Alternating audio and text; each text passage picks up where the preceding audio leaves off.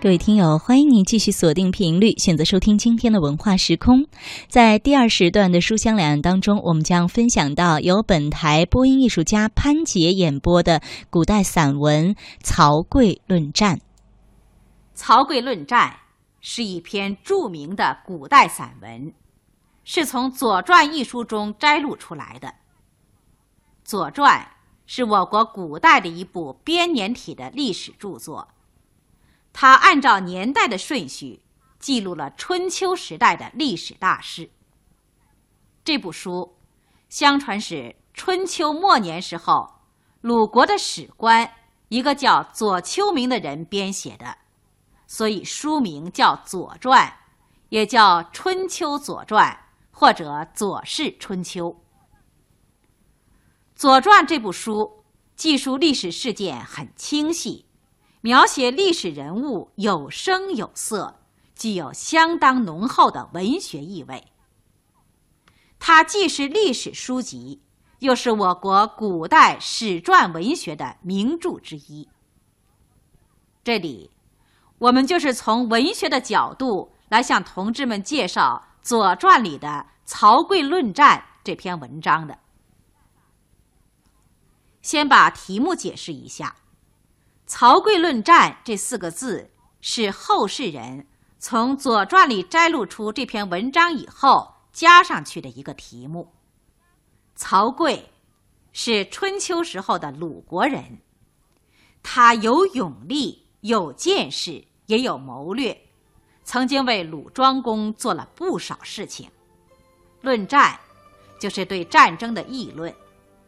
春秋时候，我们中国境内。有大大小小很多诸侯国，各诸侯国之间是经常发生战争的。这篇文章里所讲的，就是齐和鲁两个诸侯国之间的一次战争。齐和鲁是邻国，都在现在的山东省。齐国的都城在临淄，就是现在的山东淄博。鲁国的都城在曲阜，就是现在的山东曲阜。当时，齐国比较强大，鲁国比较弱小。鲁庄公十年，也就是公元前六百八十四年，齐国以强凌弱，背弃了盟约，去侵犯鲁国。那年春天，两国在长硕那个地方打了一仗。强大的齐国竟被弱小的鲁国打败了。长硕之战对鲁国来说是一次抵御强敌、保卫国家的带有正义性质的胜利战争。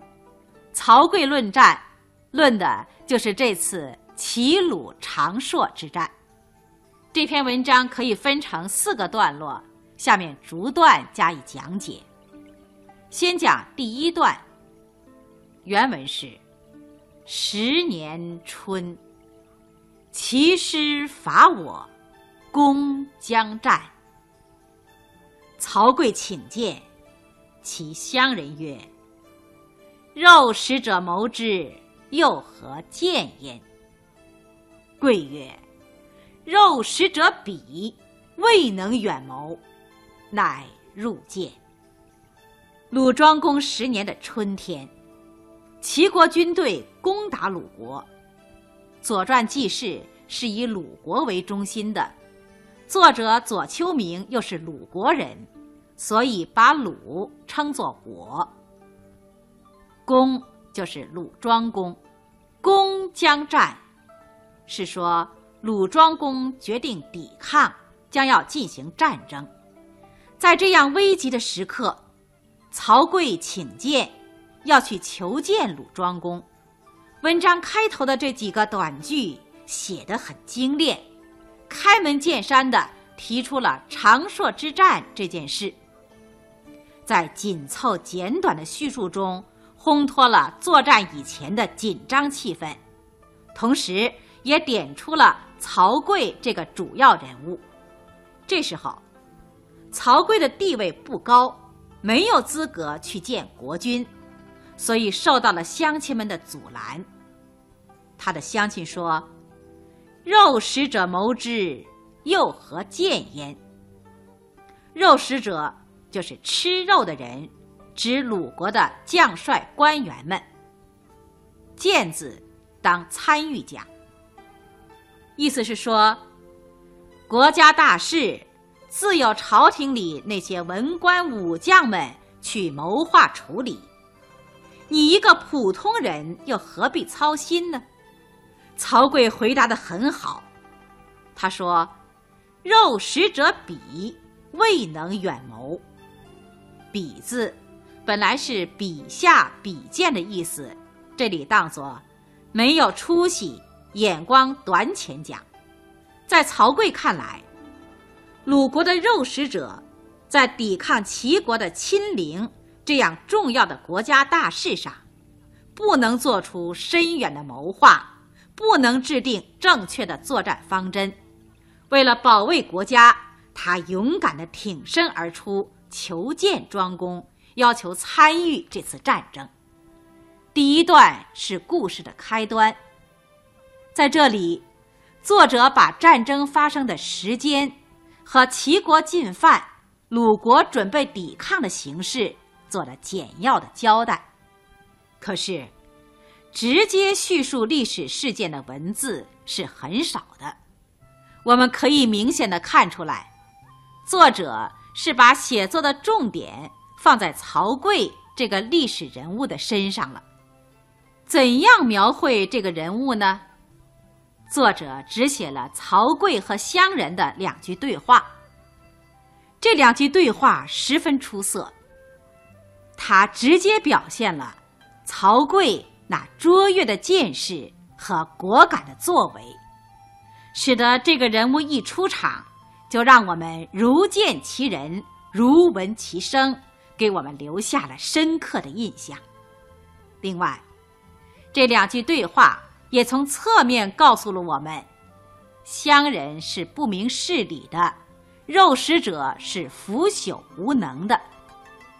从而又在人物与人物之间的衬托对比当中，更进一步突出的表现了曹刿的性格特征。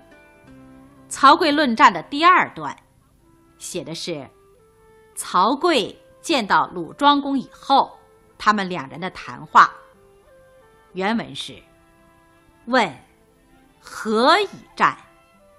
公曰：“衣食所安，弗敢专也，必以分人。”对曰：“小惠未变，民弗从也。”公曰：“牺牲玉帛，弗敢加也，必以信。”对曰：“小信未服，神弗服也。”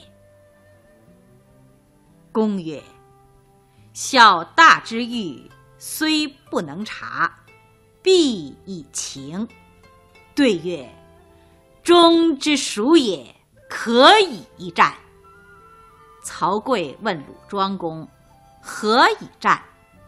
就是问他凭借什么条件去和齐国作战。鲁庄公讲了三个方面的依据。他先说：“衣食所安，弗敢专也，必以分人。”安字当安乐、享受讲。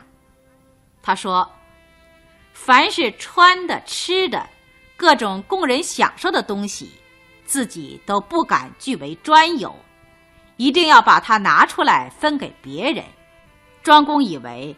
这是他对别人的恩惠，别人也会因此而感激他，为他效力出战。可是曹刿却说：“小惠未变，民服从也。”意思是说，这只不过是你对某些官员们的小恩小惠，并没有普遍的施于人民，人民是不会因此而跟从你去作战的。这一条被推翻了。接着，鲁庄公又讲了第二条，他说：“牺牲玉帛，弗敢加也，必以信。”这是指对神灵的祭祀说的。这里的牺牲是个名词，指杀了祭神用的猪、牛、羊之类的牲口。玉帛是玉石、丝绸等物品，也是祭祀用的。斧杆家也的家字，应该当作移动讲。在这一句里，我们可以把家字引申起来，讲成改变，使得句意更加贴切。庄公的意思是说，祭祀的时候，我一向按照规章办事，该供奉什么就供奉什么，该供奉多少就供奉多少，从来不敢有所改变。我对神灵是诚实的，讲信用的，那么。神灵总会保佑我吧？曹刿却说：“小信未服，神服服也。服字当相信讲，第二个服字是动词，是降服于人的意思。他是说，祭祀诚实，不过是件小事，未必能取得神灵的相信。”神灵也不会因此而给你降福，保佑你在战争中取得胜利。最后，鲁庄公讲了第三方面的依据，他说：“小大之欲虽不能察，必以情。欲是指诉讼的案件，察当了解讲。必以情的情字。”当真实的十字讲，意思是说，对于一切大大小小的诉讼案件，我虽然不能每一件都了解的很仔细，但是一定要根据实际情况，尽量评判的公正合理，不使人受到冤屈。曹刿听到这一条，才说：“忠之属也，可以一战。”这句话里的“属”字当种类的“类”字讲，意思是说，审判案件能够做到公正合理，是属于对人民忠实一类的事情。根据这一点，鲁国人民会拥戴自己的君主，为国效力，鲁国也就有条件和齐国作战了。庄公所讲的这三条依据。第一条是对官僚贵族说的，第二条是对天地神灵说的，只有第三条是与人民群众有关系的事情。曹刿否定了前两条，只肯定了第三条，这里面表现了他的卓越见识。他已经初步认识到了，要想战胜敌人，必须依靠广大人民。这样一个正确的道理，所以他和鲁庄公谈话的时候，不是讨论军队的数量和兵力、战车的装备，而是把着眼点放在最重要的政治基础上，放在人心的向背上。这样的认识，对于生活在距离现在大约两千四五百年以前的古人来说。无疑是进步的，也是相当有眼光的。伟大领袖和导师毛主席在他的光辉著作《中国革命战争的战略问题》一文中，曾经引用了曹刿论战这个历史故事，并且对这一历史事件做了非常精辟的分析。毛主席指出，鲁国能够取信于民。是战胜敌人的政治准备。毛主席这一科学论述，是我们分析评价《曹刿论战》这篇文章的指导思想。曹刿和鲁庄公对话这一段，讲的是鲁国对敌作战的基础和取得胜利的保证。所以，作者使用了较多的笔墨，占去了全文的三分之一的篇幅。三次问答写得很紧凑，一种战胜敌人的依据被推翻了，接着就提出第二种，一波才平，一波又起，使得三组平列的句子活泼起来，文章出现了波澜。长硕之战是弱国抵抗强国的一次战争。曹刿问鲁庄公：“凭借什么条件去跟敌人作战？”这个问题也正是我们读者所关心的。所以，每听庄公说起一条依据，我们都替鲁国抱一线希望。这样一起一伏，直到曹刿说出可以一战的时候，我们心里的悬念才平定了下来。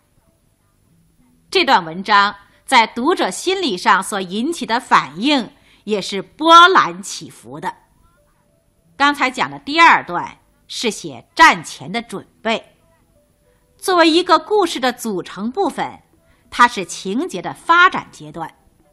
下面第三段写到具体的战争场面，就是高潮了。第三段的原文是：“战则请从，公与之成，战于长硕。公将鼓之，贵曰。”未可。其人三鼓，贵曰可以。其师败绩，公将持之，贵曰未可。下视其辙，登视而望之，曰可以。遂逐其师。到了交战的时候。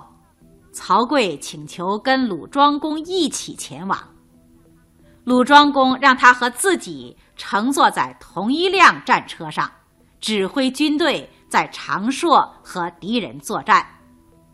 公与之成的之子是代词，指曹刿。战争开始了，公将鼓之，鼓字在这里用作动词。是击鼓进军的意思。公将持之的持字是追击的意思。登视而望之，视是古代车子上横在前面的扶手，位置较高，所以登视而望就是登高远望的意思。战争一开始，鲁庄公就要击鼓进军，曹刿阻拦说。不可以。等齐国军队击鼓三次以后，曹刿才说：“现在可以击鼓了。”两军交锋，齐师大败。庄公马上又要下令追击，曹刿又阻拦说：“不可以。”他走下战车，仔细观察了敌方战车车轮的痕迹，又登上。战车前头的横木，向远方瞭望过一阵以后，才说：“现在可以追击了。”于是庄公下令，鲁军全面出击，追逐齐军，取得了这次战争的彻底胜利。这一段写的是长硕之战的具体经过。读这一段文章的时候，我们要注意。《左传》的作者在文章的剪裁处理上所取得的成就，本来两国交兵的战争场面，可写的事情太多了，像双方出动兵员、战车的数目、弓师兵刃的使用情况，以及将帅兵士的战斗表现等等，都是可以写上去的。但是，《左传》的作者。却只写了击鼓和逐师两件事。即便是击鼓和逐师这两件事，作者也没有原原本本的叙述。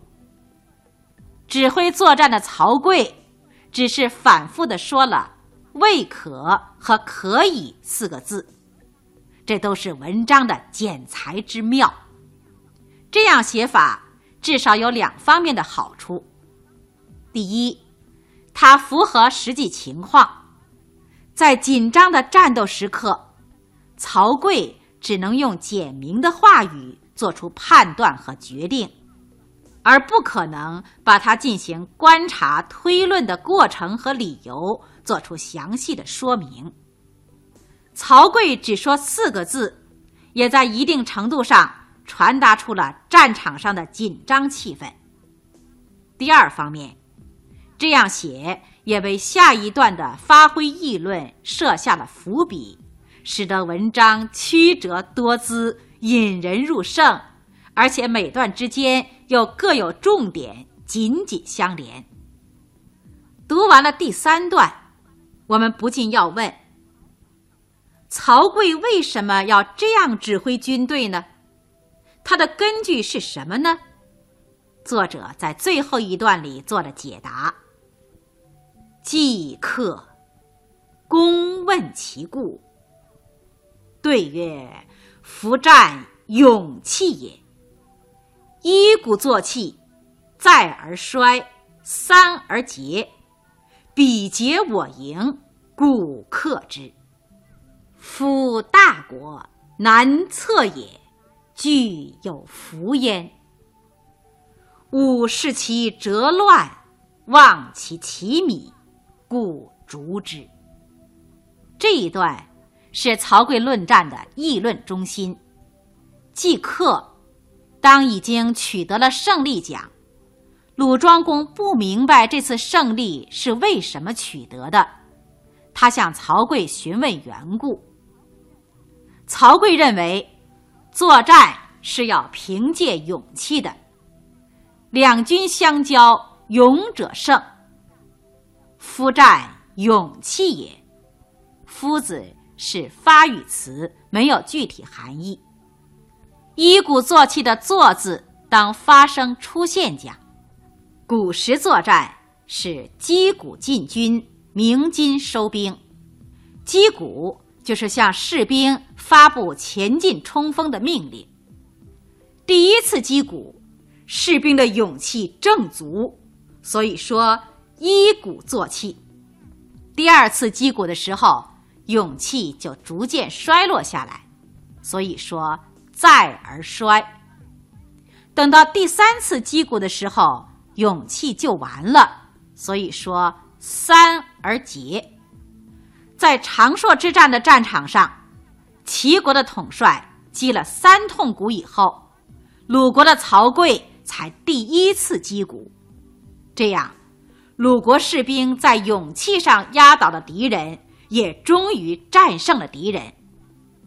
故而曹刿总结说：“彼竭我盈，故克之。”毛主席在分析这个故事的时候，曾经指出，这是采取了敌疲我打的方针，打胜了齐军。可见曹刿的这种见解，在战略思想上说，也是相当高明的。以上是解释击鼓，接着。曹刿又解释竹师，他说：“夫大国难测也，具有福焉。”这句话的意思是说，齐国是个大国，而大国的军事实力是难以推测、难以预料的。他们也许是诈败，而在别的地方设下伏兵，所以曹刿不同意。立即下令追击。他下视其折，登视而望，视其折乱，望其其米，然后才追击敌人。折乱是战车车轮的痕迹很混乱，其米是旗帜倒下去了。在追逐敌军的时候，曹刿又表现了细心谨慎。绝不轻举妄动的作风，他经过认真观察，看到折乱其米，证明了敌人是真正的溃败，而不是有计划的撤退，证明了敌人并没有伏兵，于是这才长驱直下的率领军队向败退了的敌人冲上去，在追击中取得了这次战争的最后胜利。从故事发展的过程看，这最后一段是情节的结局部分。到这里，曹刿已经把制胜的原因交代完毕，这个历史故事也就结束了。这篇文章很简短，数一数，全文只有二百二十二个字。我们仔细读一读，就会发现，它所包含的内容却是非常丰富的。概括的说，曹刿论战的内容包括三个方面：第一，他完整的记述了一个历史事件——齐鲁长硕之战，交代了事件的开端、发展、高潮和结局，而且条理清楚，层次分明。第二，他生动的描绘了曹刿这个人物形象，介绍了他的思想。见识和才干，也刻画了他的言谈行动和声音笑貌。第三，深刻的阐发了战略思想，对一鼓作气、敌疲我打这样精辟的理论，结合事实做出了简要生动的阐述，使人非常信服。上述三个方面又有着他们内在的联系，构成了一个有机的整体。段落与段落之间各有重点，相互联系，整篇文章一气呵成，有转折也有波澜。